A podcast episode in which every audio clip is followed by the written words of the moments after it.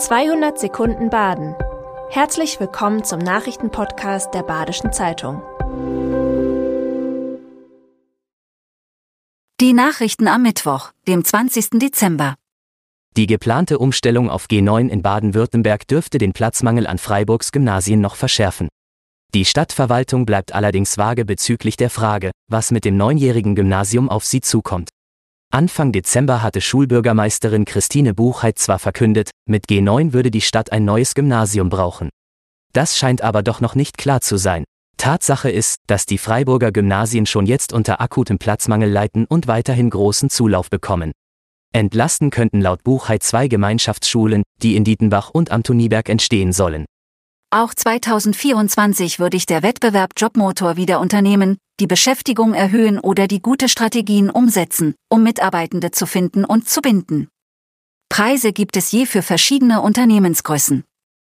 Aktuell können Unternehmen beispielsweise viel dafür tun, dass Frauen oder Menschen mit Behinderung gleichberechtigt am Arbeitsleben teilhaben können. Auch die Zuwanderung ist ein zentraler Faktor für Zuwachs und Beschäftigungserhalt. Bewerben können sich Unternehmen bis zum 29. Februar. Fernwärme wird 2024 beim Freiburger Energieversorger Badenova teurer. Im Schnitt steigen die Preise voraussichtlich um 20 bis 30 Prozent. Laut Badenova liegt das daran, dass die Preise für Fernwärme vom Statistischen Bundesamt rückwirkend festgelegt werden. Die Preise fürs kommende Jahr sind also abhängig davon, für wie viel Geld Versorger die Brennstoffe für ihre Wärmekraftwerke 2023 eingekauft haben. Auch die kommenden Erhöhungen des CO2-Preises und der Mehrwertsteuer für Fernwärme sorgen für den Preisanstieg. Immerhin dürfte Fernwärme 2025 wieder günstiger werden, weil die Beschaffungspreise zurzeit sinken.